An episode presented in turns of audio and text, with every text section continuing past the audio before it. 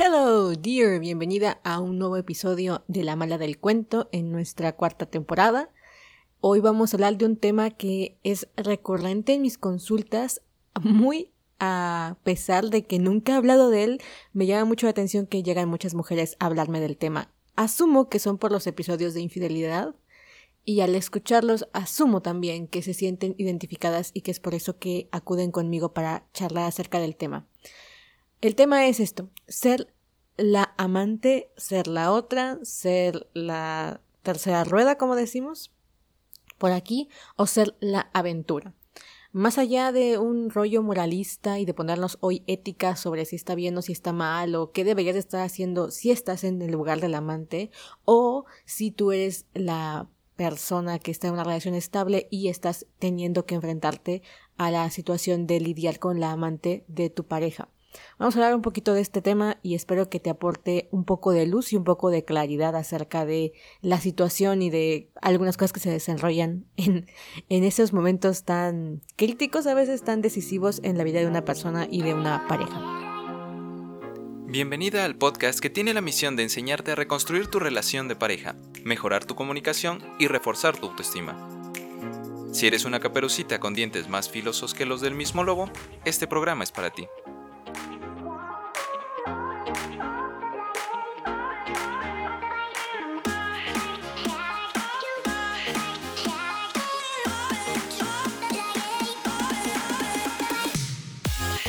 Bueno, eh, recordarte que este episodio en particular está creado más que nada si tú estás siendo la amante de alguien y necesitas como un poco de luz acerca del tema porque como que no se habla mucho de ello y a veces es importante tener un paradigma distinto.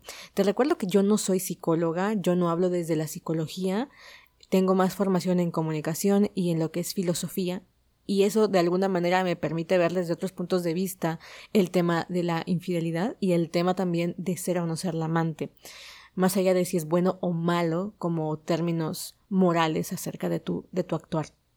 Verás, creo que una de las conversaciones más importantes que he tenido en, entre mis amigas fue una vez que una de mis compañeras estaba casada y estaba enfrentándose diligentemente al tema de la infidelidad con su esposo y ella despotricaba, o lo que decimos en mi país, este, sacaba humo y fuego por la lengua acerca de la pareja de su marido, es decir, la amante. Y recuerdo que yo defendía al amante y aquello dio un debate muy interesante acerca de, de, la ética y del asunto de realmente quién tiene la responsabilidad en la relación de pareja. Realmente vamos a culpar a la amante por estar con nuestra pareja, o sea, realmente el ataque frontal es contra ella o contra quien rompió el contrato. Yo soy de la creencia, y esto es algo personal, muy mío tal vez, que en realidad cuando nosotros tenemos una relación con quien establecemos un contrato de cariño, afecto y compromiso es con nuestra pareja. Si una tercera persona viene, esa tercera persona no nos debe nada. Ni nos debe lealtad, ni nos debe fidelidad, ni nos debe respuestas o compromiso, nada. A menos que sea un familiar tuyo o una amiga tuya, donde ya hay un previo vínculo y ese vínculo se, se fue, fue desleal, es decir, se rompió, te traicionaron, ahí sí estaríamos hablando de que tu ira, tu enojo podría ser dirigido hacia el amante porque ella tenía un contrato previo contigo. Pero si eso no es así, si esta persona no forma para nada cerca de ti, no tienes ningún vínculo con ella, Realmente el odio que se manifiesta cuando tú eres la persona de la, relación y la otra persona es la amante es un odio que en realidad está dirigido más a una cuestión de la relación y a una cuestión personal, no a la otra persona en sí como tal. Ahí nos deja una cancha muy abierta como parejas para identificar patrones tóxicos, identificar realmente qué queremos en la relación, si estamos felices, si la relación está bien, si se puede salvar, si no, qué cosas tengo que mejorar como pareja. es una puerta abierta a la exploración personal y de pareja. Más allá de eso, el enojo que tú puedas dirigirle a la tercera en discordia realmente no va ni a aportar ni a restar. De hecho, tal vez pueda poner las cosas más tensas porque dependiendo de quién sea el amante de tu pareja, tendrás que lidiar con ella después, por ejemplo, si es una compañía del trabajo o si es ahora madre de uno de los hijos de tu pareja, lo cual son cosas que suelen suceder. Hace poco me llegó el caso de una chica que me decía, bueno, es que mi pareja me fue infiel y ahora resulta que ella está embarazada. Fue una situación de una vez, pero ella está embarazada y ahora es un vínculo que no vamos a poder romper, no es un vínculo con el que siempre vamos a estar atados de alguna manera porque mi pareja siempre va a ser el papá de la hija de esta persona. Entonces hay situaciones que se salen de control y que nos llevan o nos fuerzan a tener que convivir. Y esto es así, y es una cuestión de elección, siempre. Muy bien. Debido a que hablo mucho de infidelidad y debido a que muchos de mis posts tratan sobre infidelidad, empezaron a llegar a mi consulta sobre chicas quiénes eran las amantes, ¿no? Y entonces empecé a notar también un cierto patrón, una cierta tendencia a ciertas cosas. Vamos a hablar de eso hoy. Si tú eres la amante, y estás un poco desorientada sobre cuál debería ser tu papel en este triángulo afectivo, pues vamos a empezar por ahí. Antes de decirte esto del típico consejo de, bueno, es que tienes que quererte más, que nunca está de más, la verdad, eso de amarse más a uno mismo nunca está de más, pero creo que no es un consejo que vaya a poder solventar absolutamente todas las dudas que surgen cuando eres la amante de alguien. En primer lugar, tenemos que reconocer esta parte. Es una elección que tú tomaste, tú decidiste estar en ese lugar. Siempre es una elección. ¿Por qué? A veces puede que hayas llegado a esa relación a base de mentiras o engaños en el que la otra persona en tu relación no te confirmó, no te avisó, no te dijo que tenía una pareja estable. Y cuando lo confrontas, te empieza a decir que está por dejarla, que ya se acabó ese matrimonio, que solo está por los hijos, que realmente no hay nada ahí más allá pero no se atreve a dejarla. Entonces, a veces tú te quedas porque iniciaste la relación pensando que era una persona soltera, te enamoraste y ahora que él pues realmente no está disponible o no es viable como una relación estable, tú no sabes si quedarte o irte y más que nada el cariño que le tienes te fuerza a quedarte, pero empiezas a sufrir porque te das cuenta que no eres la persona principal en su vida y en segundo lugar que hubo una mentira y un engaño de por medio. La otra son personas que inician relaciones con personas que ya están en una relación y que por tanto desde un inicio saben que no son prioridad para su pareja, ¿no? Que no son realmente eh, el primer lugar de, la, de, de, su pareja en este caso, es decir, si hay un, un accidente, si hay un problema, es probable que ellas no estén en la primera lista de gente a quien llamarían o a quien acudirían. Entonces, son diferentes posturas o diferentes formas de llegar al mismo punto, ¿no? En un caso hay un engaño previo, en el otro caso hay una decisión consciente de no ser la pareja principal. Y en ambos casos también hay motivaciones distintas, ¿no? Por un lado está quien se queda por este cariño que se desarrolla previo en la relación, y la otra parte está de desde un inicio yo sabía cuál era mi papel, y el problema es que después ya no soy capaz de aceptar ese papel. Cuando llegan conmigo, no es porque se estén preguntando si lo que están haciendo está bien o mal, o realmente cómo está afectando la vida de su pareja o a sus propias vidas. Empiezan a preguntarse si deberían quedarse o no ahí cuando empiezan a autolastimarse. Es decir, esta relación las empieza a dañar. Y es que conforme va pasando el tiempo hay personas que no pueden solventar una relación en la que no son el pilar principal de la relación. Al inicio está todo muy bien, al inicio es como, bueno, yo admito que soy la amante, él dice que la va a dejar, ¿no? Porque siempre está como esta promesa, o dice que, o sea, nunca hemos hablado del tema, soy la amante y punto, se acabó, no, no me conflictúa la otra persona. Pero conforme va pasando el tiempo, la otra persona, es decir, la pareja formal de esta relación, empieza a convertirse en una especie de obstáculo y empieza a generar emociones negativas de tu parte como amante, ¿no? ¿Por qué sigue con ella? ¿Por qué está todo el tiempo con ella? ¿Por qué no la puede dejar? ¿Realmente son los hijos por los que sigue con ella? Empiezan a haber un montón de dudas y esto sucede porque con el tiempo se desarrolla un apego emocional. Esto es algo natural en el ser humano cuando tenemos a alguien a nuestra disposición, alguien que nos da el hombro, alguien que está con nosotros y que de alguna manera nos hace sentir amadas o amados, tendemos a generar cierta dependencia. No, incluso no tiene que ser un amor o un cariño, puede ser una solvencia económica, puede ser seguridad, puede ser un montón de emociones que en nuestra vida no están siendo eh, llenadas, no están siendo solventadas, no están siendo atendidas, llega esta persona, la solventa y entonces generamos un vínculo y un apego. Es por eso que después empezamos a querer más, a exigir más para nuestros espacios o nuestros tiempos. Si antes estábamos bien con que llegara un fin de semana, o con que nos viésemos algunas horas, o con que la relación fuese extremadamente caliente, que es una de las mm, disyuntivas que suceden en estas relaciones donde hay una una infidelidad, o nosotros somos la persona infiel, es que hay muy alta tensión sexual, o hay muy buen sexo, o la relación es muy, muy apasionada, muy eh, candente, y entonces el cúmulo de emociones que te hace sentir genera una cierta adicción. Entonces, por una u otra vía, ya sea la, la emocional, ya sea el apego, ya sea una cuestión sexual, meramente sexual, o una situación económica o de seguridad, generamos esta dependencia, generamos este vínculo afectivo, queramos o no. Y entonces conforme va pasando el tiempo empezamos a tener más y más necesidad de tiempo, de calidad, de ser el primer eh, pensamiento de nuestra pareja, en este caso de esta persona que tiene una pareja formal, y de empezar a autoexigir más cosas, ¿no? Esto también sucede mucho si tú eres la amante y tú no tienes una pareja formal, ¿no? Hay relaciones en las que no es un triángulo afectivo, sino un cuarteto, tú tienes tu esposo o tu pareja y estás siendo infiel también y esa persona con la que está siendo infiel también tiene su propia pareja. Entonces, a veces el vínculo que existe ahí emocional está dirigido a tu pareja, a tu pareja estable. Y lo que tu pareja estable no te da, lo empiezas a buscar en esta persona que es un amante. No solamente hablo de una cuestión emocional en plan de, ah, es que tengo carencia de afecto. A veces también hablo de carencia de diversión, de carencia de aventura. Por eso también se le conoce como tienes una aventura. Y la aventura siempre es o termina siendo algo emocionante. Y realmente ahí nos hablamos también un poco de la monotonía, la rutina, una vida cíclica en la que no encontramos absolutamente ninguna emoción y tenemos que salir a buscarla a otro lugar. ¿no? Que en mi caso particular, por ejemplo, era una cuestión de eso, de aburrimiento, de hastío, de, oye, es que mira, esto es mucho más emocionante que lo otro. Y yo como amante de momento nunca pensé en la otra persona. Esto es algo que también tengo que decirlo.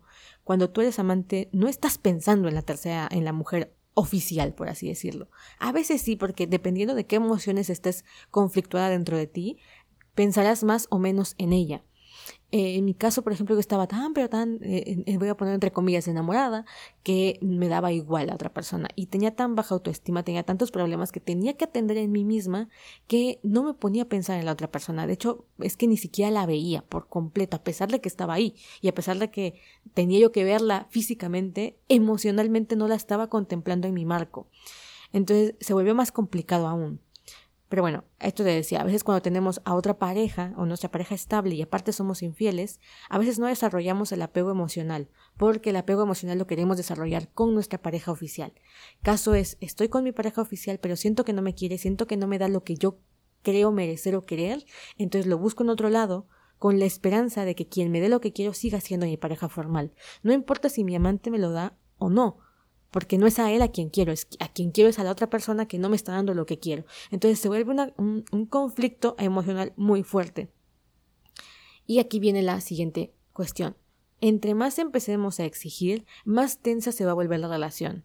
Porque recordemos, como amantes, una de las cosas que hace que tengamos un amante o que nosotras seamos la amante es esta cuestión de facilidad y de sencillez. Mientras que nuestra relación estable o nuestro vínculo principal es una cuestión complicada o comprometida y nos genera ansiedad, miedos, angustias, dolores, un enfrentamiento con nosotras mismas, la aventura no lo hace. Entonces, cuando nosotros tenemos una aventura, normalmente no queremos que la cosa se nos complique, no queremos que esto crezca y que se vuelva un problema. A veces es una vía de escape total, ¿no? Una distracción, una forma de conseguir algo que no lo puedes, o que no, o que crees que no lo puedes conseguir en una relación estable.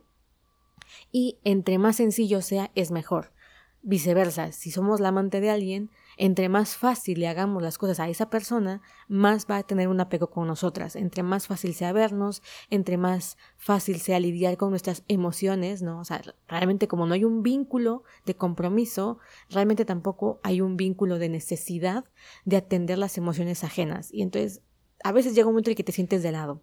Y ahí es donde se empieza a complicar la, situación, porque empiezas a exigir más y por tanto esa exigencia deja de ser divertida, deja de ser sencilla, deja de hacerle fácil las cosas a la pareja con la que estamos y lo vuelve más complicado. Hay tensión en su matrimonio, empiezas a exigirle que deje a la otra persona, que dice que está con los hijos o por los hijos, pero tú dices, bueno, si eso fuese verdad, ¿por qué no lo deja?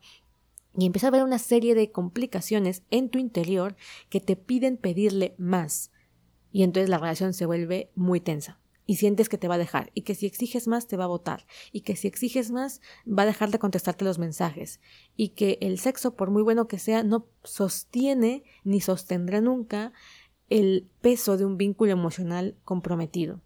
Entonces, cuando tú empiezas a pedir compromiso, cuando antes no lo pedías, empiezas a exigir cosas que antes no exigías, la relación va a tener bastante complicación. Ya sea que hayas llegado ahí por medio del engaño o de la, de la omisión del pequeño comentario de que esa persona estaba casada o tenía novia estable, o de que hayas llegado sabiendo que esa persona tenía una vida estable. Entonces, empiezas a notar este tipo de cosas y es donde hay mucha fricción y donde normalmente llegan conmigo cuando la relación está en ese punto de, bueno, me dijo que iba a dejar a su pareja, no la está dejando, le estoy exigiendo que la deje y ahora siento que a quien está dejando es a mí. ¿No? Es cuando sienten ese alejamiento, o sea, esta persona se aleja, deja de contestar mensajes, empieza a desaparecer, empieza a aplazar los tiempos de encuentro. Si antes se veían tres veces a la semana o cuatro veces a la semana, ahora se están viendo una o dos. Y siempre pone de pretexto a la esposa o a la pareja estable. Es que no puedo, es que está sospechando, es que me está pidiendo que los hijos, que la... siempre hay un pretexto y casi siempre está dirigido a la esposa o a la pareja estable. Y entonces tú, en esa sensación de no querer sentir el abandono y sentir que esa persona se está alejando de ti, empiezas a generar mecanismos de defensa. Y entonces culpas a la esposa, culpas a la pareja estable, o te culpas a ti misma y al mismo tiempo intentas defender lo indefendible o justificar el alejamiento, cuando una de las cosas más difíciles de aceptar es que la aventura entre más divertida y más fácil es mejor, una vez que se vuelve complicada, compleja y comprometida, hay un alejamiento. Entonces, a veces no te tengo la respuesta. Mucha gente me dice, bueno, es que yo quisiera saber si va a dejar a su esposa o no. Eh, una de las cosas que hago como tarotista es decirte, bueno, podemos analizarlo, pero al final la respuesta no es esa. Al final la respuesta no es la va a dejar o no la va a dejar. Es esto me está haciendo daño o me está haciendo bien. Cuando tú eres la amante y en esa relación tú asumes ese papel y lo tomas con la salida fácil y lo tomas con esta sensación de divertirte, de pasarla sencillo, de tener en otro lugar lo que no tienes en casa o lo que no sientes que tu relación da o soliviar este, este espacio de soledad que estás teniendo, la pregunta es, ¿por qué has elegido a una persona que tiene pareja estable? ¿Por qué? Porque a veces lo que realmente queremos es ser prioridad de nuestras parejas. Y este sentimiento que se va desarrollando con el tiempo, que tal vez al inicio no era tu intención, pero con el tiempo se desarrolló y es lo que hay, bueno, ahora es, vale, ¿voy a ser algún día la prioridad de esta persona o no? ¿Voy a estar sufriendo constantemente por no ser prioridad de esta persona? ¿Qué hago? ¿No? O sea, realmente cuando también este es un miedo que desarrollamos las personas que fuimos infieles o que sufrimos las amantes, cuando esa relación se vuelve estable, supongamos que, el amante, que nuestro amante deja a su pareja y viene con nosotros a formar una relación estable, siempre va a existir el miedo de que aquellas mismas motivaciones que le hicieron buscar a otra persona fuera de su matrimonio o de su relación, nos pase a nosotras también. Y es que aquí viene realmente el medio del asunto. La infidelidad, yo lo he dicho mil veces, es un síntoma. Es un síntoma de que no hay cosas bien en nuestra vida. Por ejemplo, en el caso que era mío, mi aburrimiento, ¿no? Es, es, algo muy complicado para mí comentarlo. En su momento fue difícil decirlo porque siempre veías que la gente era infiel por falta de cariño, por falta de amor. Y yo cuando decía, bueno, es que la verdad es que yo quería aventura, yo quería diversión, yo quería eso, te hace sentir mala persona, ¿no? De ahí también el nombre de este podcast, La mala del cuento. Bueno, pues en mi caso era como, bueno, realmente qué es lo que se esconde debajo de esa gula, de ese querer estar brincando de persona en persona, esa diversión que estoy realmente considerando como mi vía de escape. Bueno, cuando haces el análisis, y esto, para esto me ayudó mucho el enneagrama también, pues descubrí que mi tipo de eneatipo era una persona que esconde sus problemas, esconde el miedo que tiene a verse a sí misma a partir de engolosinarse con cosas, con objetos o con personas. Entonces va brincando de un lado a otro buscando diversión para no ver el problema real. Y este era mi caso, una evasión total a no querer ver lo que realmente había debajo, que en realidad no tenía casi nada que ver con mi pareja, tenía que ver conmigo. Y lo hizo pasar con esa persona con la que hoy eres, de la que hoy eres amante y que después tal vez quieras que sea tu pareja estable y después vaya a generar miedos porque esa persona que dejó a su pareja estable, que dejó a su esposa y a sus hijos tal vez, realmente tiene asuntos que atender en sí mismo, tiene asuntos que tiene que arreglar en su propia persona, porque si no el patrón se va a repetir. Y esta vez vas a ser tú la que va a ser la, la, oficial y va a haber una tercera, ¿no? Porque realmente no se está atendiendo el problema real de la relación ni de la persona. Lo mismo contigo, si estás en una relación en la que no eres el pilar de la relación, en la que no eres prioridad de la relación, en la que no eres la pareja oficial, pero quieres serlo, entonces realmente lo que tienes que estarte preguntando es por qué yo estoy decidiendo quedarme aquí, por qué yo a pesar de sentirme lastimada, herida, confusa, angustiada, ansiosa, depresiva, molesta, sigo aquí si esto me está haciendo daño. Bien, porque si no, también tú vas a regresar al mismo patrón. Tal vez ahorita no sea esta persona, tal vez no ahorita no sea con esto, con el, con el que estás, porque ves que se está alejando. Pero regresarás a repetir el patrón de estar con personas que tienen a otra persona. ¿no? Y el deseo está como incoherente. Yo deseo ser la primera persona en la vida de mi pareja, porque ese es mi deseo real. Quiero ser amada, quiero que me quieran, quiero que me quieran bien. Mientras al mismo tiempo elijo personas que no me quieren bien o que jamás voy a ser su prioridad. ¿Ok? Entonces ahí es donde tienes que reflexionar acerca del tema, ahí es donde tienes que decir, vale, ¿qué estoy decidiendo? ¿Por qué estoy decidiendo esto? ¿Qué patrón estoy repitiendo? Y realmente este asunto de ser la amante, ¿qué está escondiendo de mí misma? ¿Qué es lo que me está queriendo decir esta situación? Incluso si, si has llegado ahí por engaño, que es los, de los pretextos que luego me vienen a decir a mí, que yo no las estoy juzgando, jamás las juzgo, pero llegan conmigo y como que se empiezan a mm, justificar y me dicen es que yo no sabía, es que él no me había dicho, y yo digo, bien, sí, o sea, entiendo por completo esa parte. El problema es que ahora ya lo sabes, ya no puedes utilizar el mismo recurso de no lo sabía, ahora que lo sabes. Ahora que lo sabes tienes que tomar decisiones, y esto va siempre así. Si eres la amante y quieres trabajar algún tema conmigo, tienes dudas, no sabes qué hacer, ya sabes, tengo la consulta abierta, la agenda está abierta, solamente tienes que seguirme en mi Instagram, soy Gaby Figueroa, ahí me encuentras y me puedes contactar y charlamos sobre tu caso y vemos cualquier cosa que tengas que decidir o replantearte o simplemente eh, entender qué es lo que está pasando contigo, ya sabes, me tienes al otro lado del Instagram. Nos estamos viendo en la próxima emisión, nos estamos viendo en el próximo episodio. Bye bye.